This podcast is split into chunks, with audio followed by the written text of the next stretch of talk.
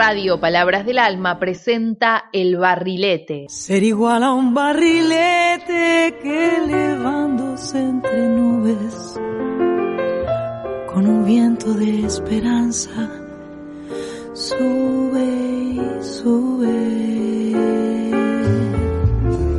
Un programa con hermosos relatos, historias y buena música. He sido igual que un barrilete al que un mal viento puso fin. No sé si me falló la fe, la voluntad o acaso fue Conduce Elsa Robín. que me faltó.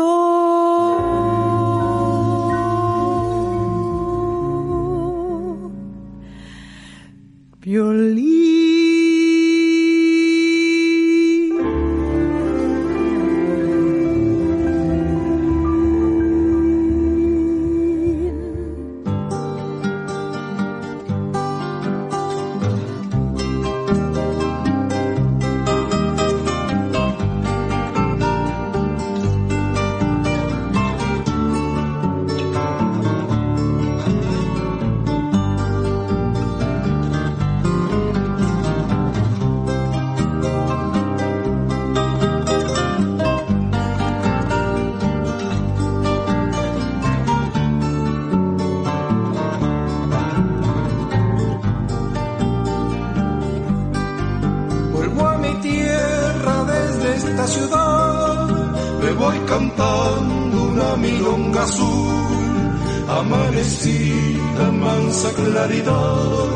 Contra los cerros del Cuñapirú.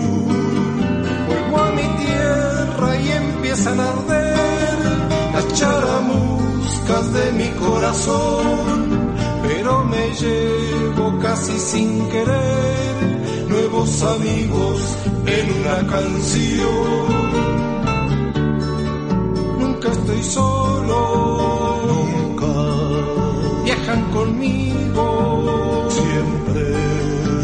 Viejos amores,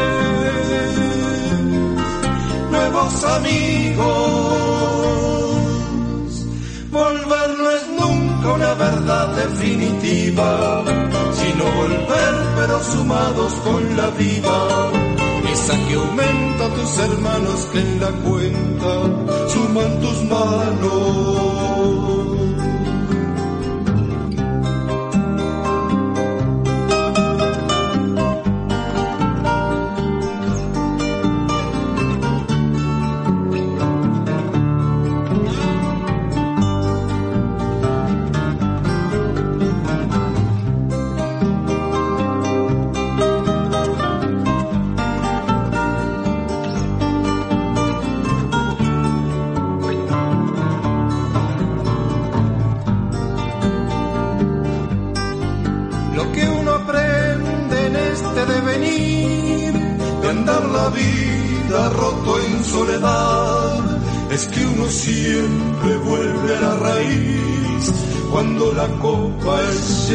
Amistad. Brindo por todos y puedo llorar. Si ser feliz también trae dolor porque entre todos me puedo encontrar. Nunca me pierde el rumbo el corazón. Nunca estoy solo, nunca viajan conmigo, siempre. Viejos amores, amigos. Volver no es nunca una verdad definitiva, sino volver pero sumados con la vida. Esa que aumenta tus hermanos que en la cuenta suman tus manos, suman tus manos, suman tus manos, suman tus manos, suman tus manos. Bueno, supongo que, escucharon, a lo mejor la conocían, esta milonga tan eh, hermosa, tan con un contenido lírico tan especial y que interpreta un conjunto musical, un dúo eh, uruguayo oriundo de la localidad de Rivera, que está en el norte del Uruguay. Bueno, son los tacuruces. Este, este tema, eh, como luego se verá, tiene que ver, tiene de algún modo un enlace con el personaje del que hoy vamos a hablar, que José Hernández. ¿Y por qué José Hernández? Bueno, porque eh, se ha cumplido el 10 de noviembre un aniversario de su nacimiento. Muchos años después de, de que él hubiera partido hacia de la vida, eh, un grupo de personas que se decían admiradores de, Juan Bautista Alberdi, al que también eh, admiraba José Hernández, propusieron que ese día, el día del nacimiento de José Hernández, se dedicara a la tradición. Bueno, es eh, la palabra tradición es una palabra un poquito compleja, da lugar a, distintas interpretaciones, pero en principio recordemos que tradición significa legado, aquello que de alguna manera se hereda, y cuando uno hereda algo, eh, generalmente la herencia no queda quietita, inmóvil, sino que al paso del tiempo se va modificando. Y así eh, ocurre con todas las tradiciones. Bueno, pero a lo que voy es que José Hernández tuvo y no tuvo que ver con esto de la tradición, porque José Hernández no fue solamente, como se suele decir, el más grande de los poetas de, de literatura gauchesca en nuestro país. Eso fue casi, casi un, la culminación de un destino que creo que él no, no lo tenía muy en cuenta ni lo buscaba y que, mm, bueno, tuvo que ver con su talento seguramente y también con, con su deseo, pero José Hernández, fundamentalmente, y esto es bueno que lo tengamos en cuenta, fue un político, fue un político y un periodista, porque el periodismo, sobre todo en el siglo XIX, nunca ocultó su condición política. Todos los periódicos, todos los periódicos que aparecieron en el siglo XIX, todos tenían que ver con alguna posición política.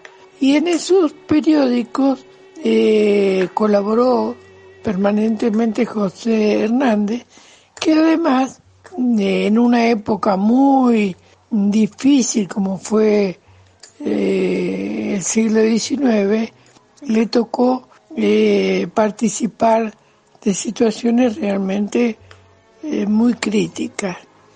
Bueno, como periodista, por ejemplo, les cuento, en 1869 escribe una serie de artículos y le pone como título, mire usted qué interesante, hijos y entenados. Ustedes saben que la palabra entenado, que no es muy usual en nuestros días, pero era el nombre que se daba al hijastro, es decir, al que era hijo de la pareja, pero no eh, hijo de... En un matrimonio, el hijo de la pareja, ya sea de la madre o del padre, era el entenado y de algún modo se suponía que uno quería más a sus propios hijos que a los hijos que venían de otra historia de amor. Y ese hijos y entenado estaba señalando que en el país había diferencias y diferencias profundas y eso es lo que quería denunciar José Hernández cuando escribe Martín Fierro, porque él explícitamente lo dice en sus artículos periodísticos, lo dice en el poema que finalmente escribe en dos partes, ¿no? La primera en 1872 y la segunda en 1879, él decía que eh, el hombre de la ciudad gozaba de los beneficios de la justicia y del progreso, en tanto que el hombre del campo, a los que él, fíjense ustedes que en ese momento, estoy hablando en 1881, en un libro que publica en 1881, lo llama proletario, que eran los pobladores, los peones de campo, los trabajadores rurales que no tenían ningún tipo de protección y muchas veces eran perseguidos injustamente.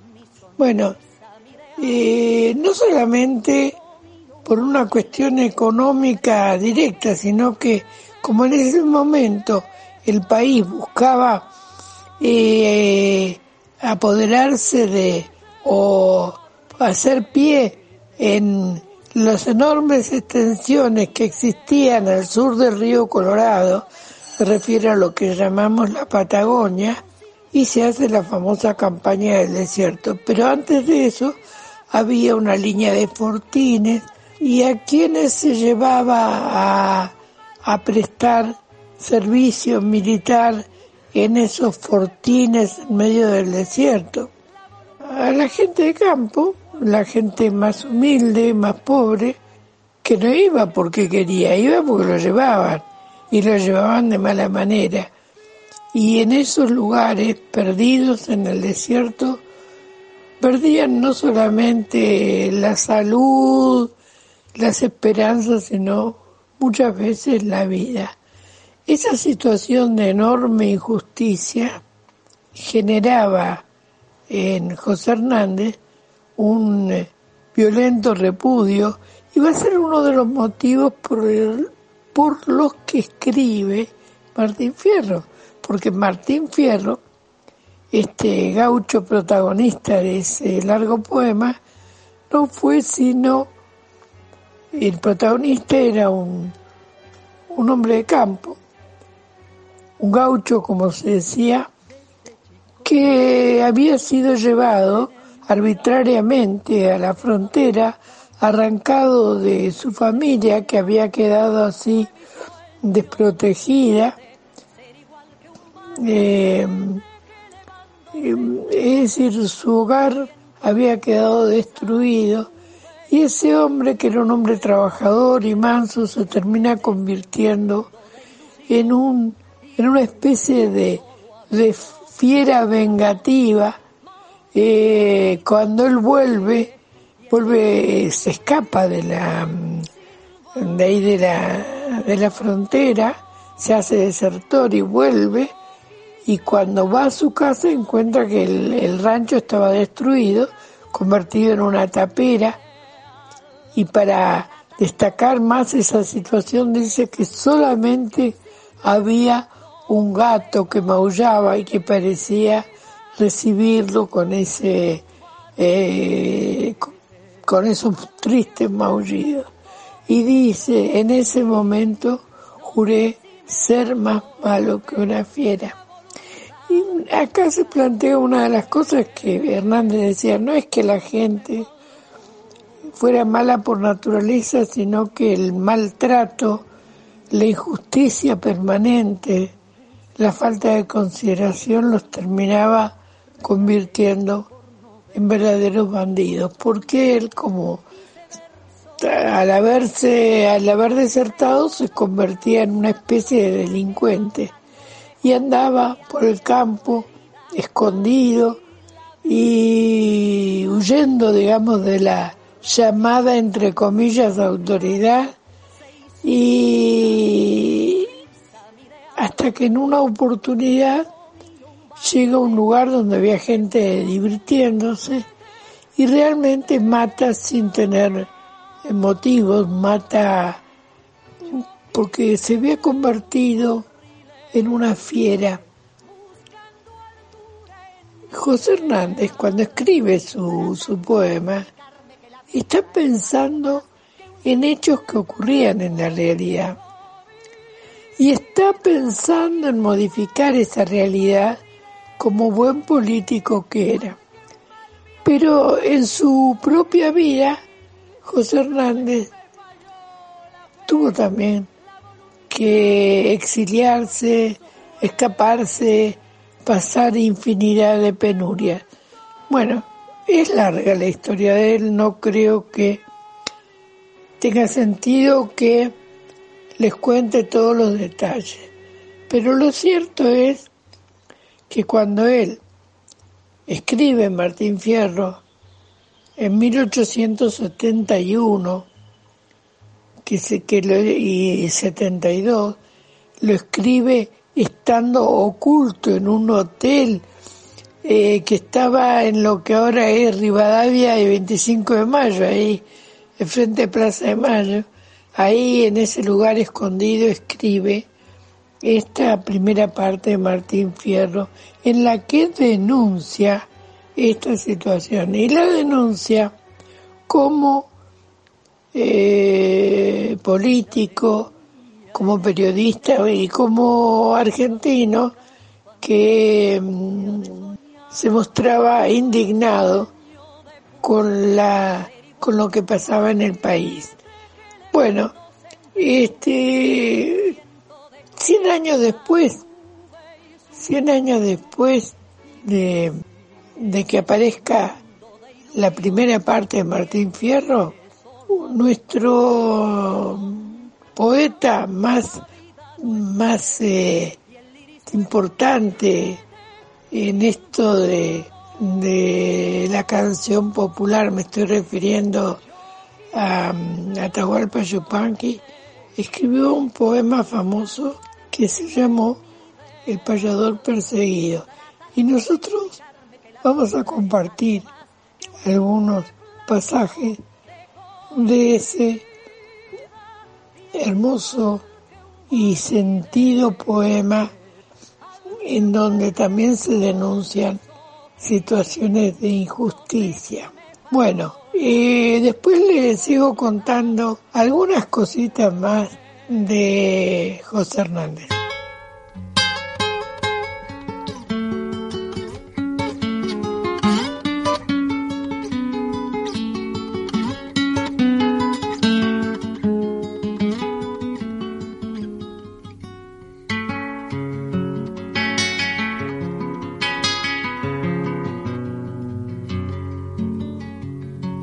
Con su permiso voy adentrar aunque no soy convidado. Pero en mi pago un asado no es de naides y es de todo. Yo voy a cantar a mi modo después que haya churrasqueado. Yo sé que muchos dirán que peco de atrevimiento si largo mi pensamiento para el rumbo que ya elegí. Pero siempre he sido así, galopeador contra el viento. La sangre tiene razones que hacen engordar las venas. Pena sobre pena y penas en que uno pega el grito. La arena es un puñadito, pero hay montañas de arena. No sé si mi canto es lindo o si saldrá medio triste. Nunca fui zorzal ni existe plumaje más ordinario. Yo soy pájaro corsario que no conoce el alpiste.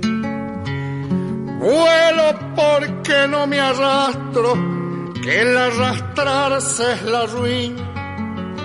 Anido en árbol de espina, lo mismo que en cordillera, sin escuchar las onceras del que vuela lo gallina. No me arrimo así nomás a los jardines floridos. Sin querer vivo al vertido pa' no pisar el palito. Hay pájaros que solitos se entrampan por presumido. Aunque mucho he traqueteado, no me engrilla la prudencia. Es una falsa experiencia vivir temblándole a todo. Cada cual tiene su modo. La rebelión es mi ciencia. Yo soy de los del montón, no soy flor de invernadero. Igual que el trébol campero, crezco sin hacer barullo. Me aprieto contra los yuyos y así lo aguanto el pampero. Acostumbrado a las sierras, yo nunca me sé marear. Y si me siento a lavar, me voy yendo despacito. Pero aquel que es compadrito paga para hacerse nombrar. Si me dicen, señor, agradezco el homenaje. Mas soy gaucho entre el gauchaje y soy nadie entre los sabios. Y son para mí los agravios que le hagan al paisanaje. La vanidad es yuyo malo que envenena toda huerta. Es preciso estar alerta manejando el asadón, pero no falta el varón que la riega hasta en su puerta.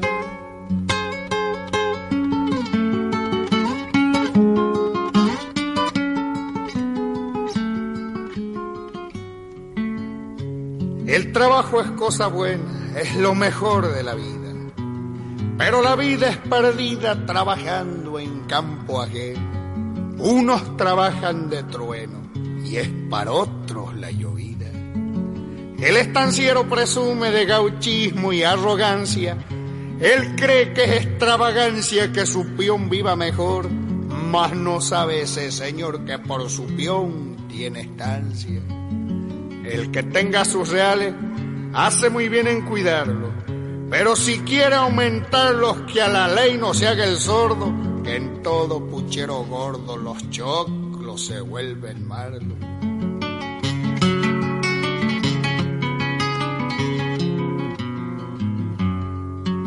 Yo vengo de muy abajo y muy arriba no estoy. Al pobre mi canto doy, así lo paso contento, porque estoy en mi elemento y ahí valgo por lo que soy. Cantor que cante a los pobres, ni muerto se ha de callar, pues ande vaya a parar el canto de ese cristiano, no ha de faltar el paisano que lo haga resucitar. Si alguna vuelta he cantado ante pan sus dos patrones, he picaneado las razones profundas del pobrerío. Yo no traiciono a los míos por palmas ni patacones. Si uno canta coplas de amor, de potros, de domador del cielo y las estrellas, dicen qué cosa más bella si canta que es un primor. Pero si uno como fierro por ahí se larga opinando, el pobre se va acercando con las orejas alertas y el rico bicha la puerta y se aleja reculando. Tal vez alguien haya rodado tanto como rodé yo, pero le juro, créamelo, que vi tanta pobreza que yo pensé con tristeza, Dios por aquí y no pasó. Nadie podrá señalarme que canto por amargao. Si he pasado la que he pasado, quiero servir de advertencia. El rodar no será esencia, pero tampoco es pecado. Amigos, voy a dejarlo, esta mi parte cumplir. En la forma preferida de una milonga pampeana, cante de manera llana ciertas cosas de la vida. Ahora me voy no sé a dónde, pa' mí todo rumbo es bueno. Los campos con ser ajeno los cruzo de un galopito. Guarida no necesito, yo sé dormir al sereno. Y aunque me quiten la vida o engrillen mi libertad, o aunque chamusquen quizás mi guitarra en los fogones, han de vivir mis canciones en el alma de los demás. No me nuembren que es pecado y no comenten mis trinos. Yo me voy con mi destino palao donde el sol se pierde, Tal vez alguno se acuerde que aquí cantó un argentino.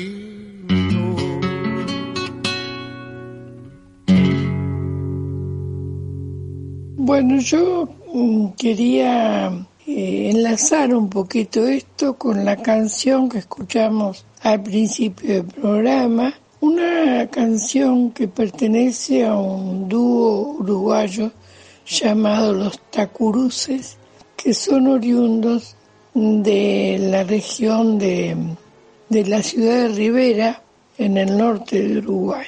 Y entre otras cosas, eh, lo, quería hacerlo porque entiendo que en esa zona eh, de fuerte tradición payadoresca, todo el norte del Uruguay, no por nada en esos lugares se solían hacer encuentros, eh, tenidas famosas, en donde participaban payadores de todo el, de todos lados, porque la región gauchesca y sus tradiciones abarcaba no solamente lo que es hoy nuestra, nuestra pampa o nuestra parte de nuestro territorio argentino, sino todo Uruguay seguramente y el sur de Brasil, donde muchas de las tradiciones gauchescas se conservan todavía. Ellos dicen gauchos, gauchos. Ese mundo, esa tradición que viene desde siglo XVIII o quién sabe desde cuándo, subsiste y aunque nosotros le ignoremos, está presente. Y este dúo, que está formado por dos hermanos, eh, Yamandú y Tabaré, oriundos de aquella zona, que son autores de temas realmente muy, muy lindos.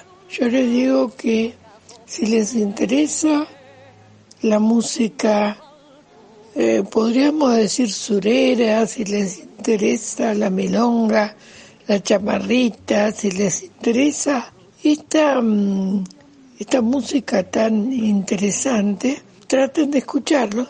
Ellos comenzaron con su actividad hacia 1970, han tenido fuerte ligazón con los olimareños, con el mismo Atahualpa Yupanqui, y con un escritor uruguayo también que fue muy importante, que se llamó Serafín J. García.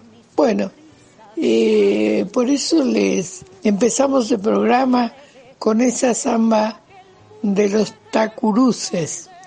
Pero ¿por qué tiene que ver José Hernández? Porque José Hernández en algún momento de su vida, eh, ustedes saben que Buenos Aires permaneció separada del resto del país durante unos cuantos años. Después de Casero, Buenos Aires, y después de, digamos, del, de Nicolás de los Arroyos, de toda esa época, Buenos Aires directamente se apartó del resto del país, se constituyó como una nación independiente. Quiere decir que las veleidades de Buenos Aires como un mundo aparte vienen desde hace rato. Y fue en esa época también, cuando fue presidente Mitre y Sarmiento, que se desarrolló la cruenta y terrible guerra del Paraguay. José Hernández era absolutamente contrario a esto, lo mismo que Alberdi, y en ese momento apareció lo que se ha llamado la última montonera, que era un, un en, el, eh, en Entre Ríos, me refiero a López Jordán.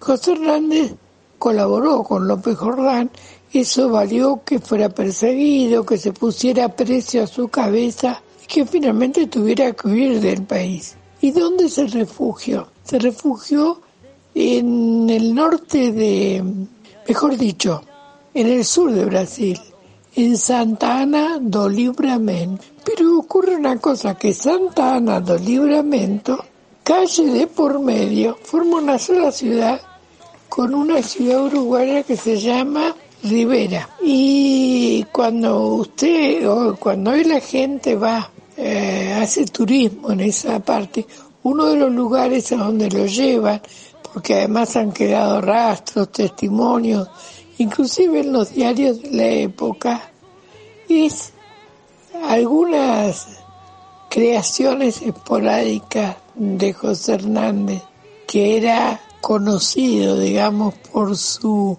facilidad para payar y tocar la guitarra.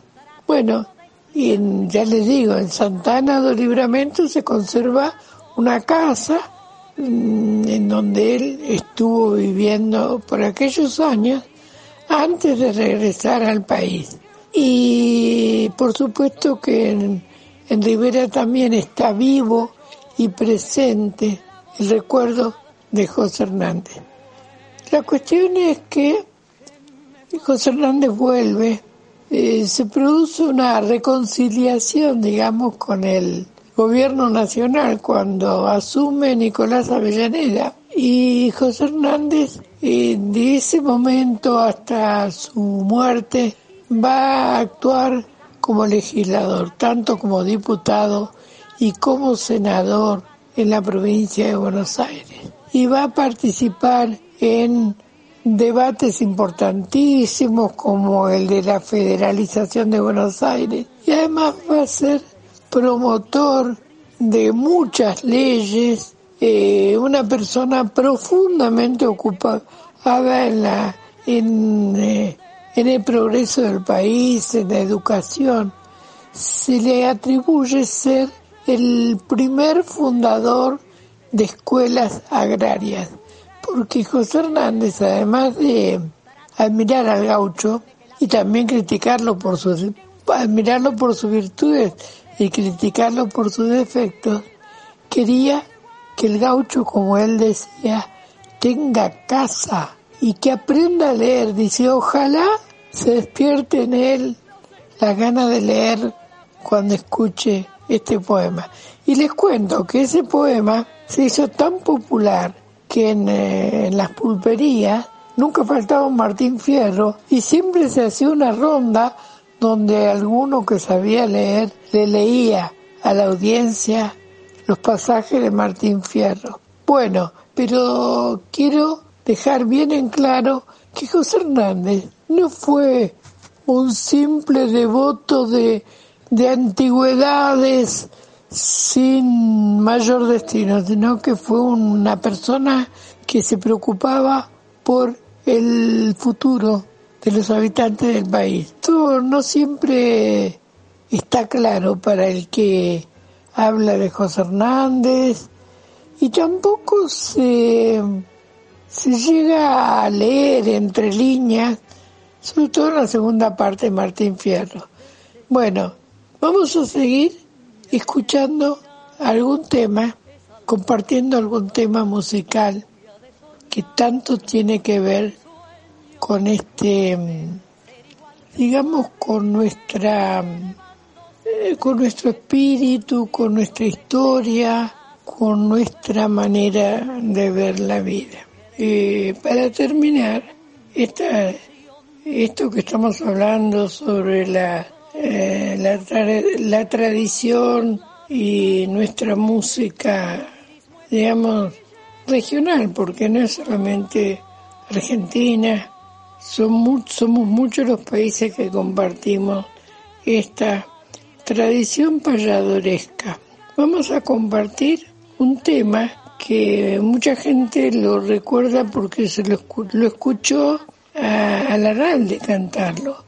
Pero en realidad el tema no es del Arralde, el Arralde lo hizo propio, digamos, porque le dio mucho sentido a lo que cantaba, pero que en realidad era, fue, era un poema de este uruguayo del que les estaba hablando que se llamaba Serafín José García, que escribió un libro que se llamaba Tacuruces. Y ese libro, Tacuruces, eh, obtuvo premios a nivel nacional e internacional.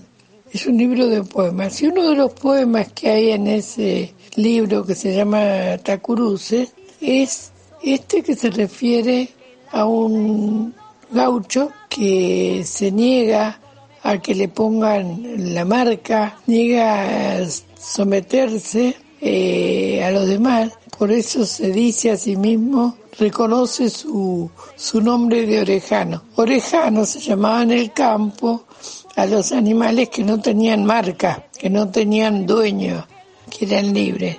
Bueno, este orejano, que alguna vez fue cantado por, Cafru, por Cafrune y por muchos otros, también fue cantado por ese dúo del que yo les hablaba, que eran los hermanos Yamandú y, Tabaré, que eh, cantaron este tema de Serafín García, El Orejano.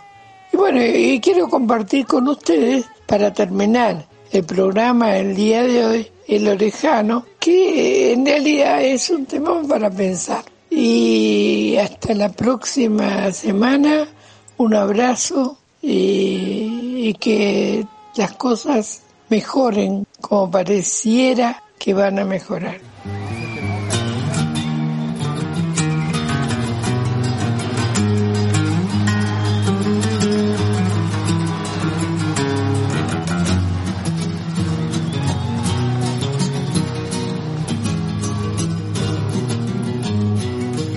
Sé que en el pago me tienen idea. Porque despreciando las huellas ajenas, si abrirme caminos para ir donde quiero.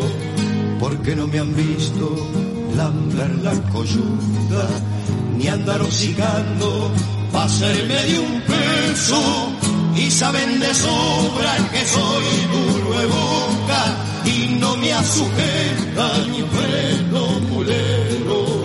Porque cuando tengo que cantar verdades, las canto derecho nomás a lo macho, aunque esas verdades muestren bicheras donde nadie creía que hubieran usado.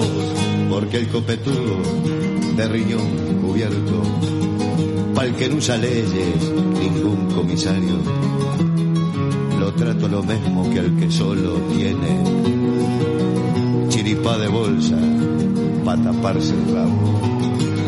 Porque no me llenan con cuatro mentiras los maracanaces que vienen del pueblo a elogiar divisas ya desmerecidas y hacernos promesas que nunca cumplieron. Porque cuando traje mi chico al rancho, me olvidé que hay jueces para hacer casamiento y que nada vale la mujer más buena si su hombre por ella no ha pagado derecho. Porque a mi gurice los he criado infieles, aunque el cura grite que irán al infierno.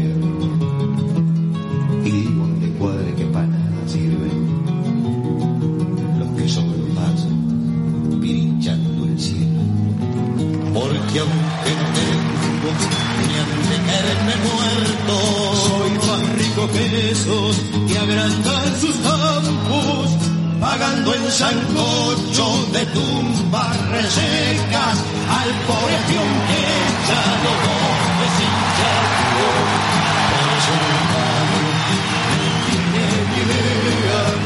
Porque entre los egos estorba un quebracho, porque a todos ellos le han puesto la marca y tienen envidia de ver Y a mí que me importa, soy chúcaro y libre, no sigo a caudillos ni en leyes me atraco, y voy por los rumbos clareados de mi antojo, y a nadie es preciso.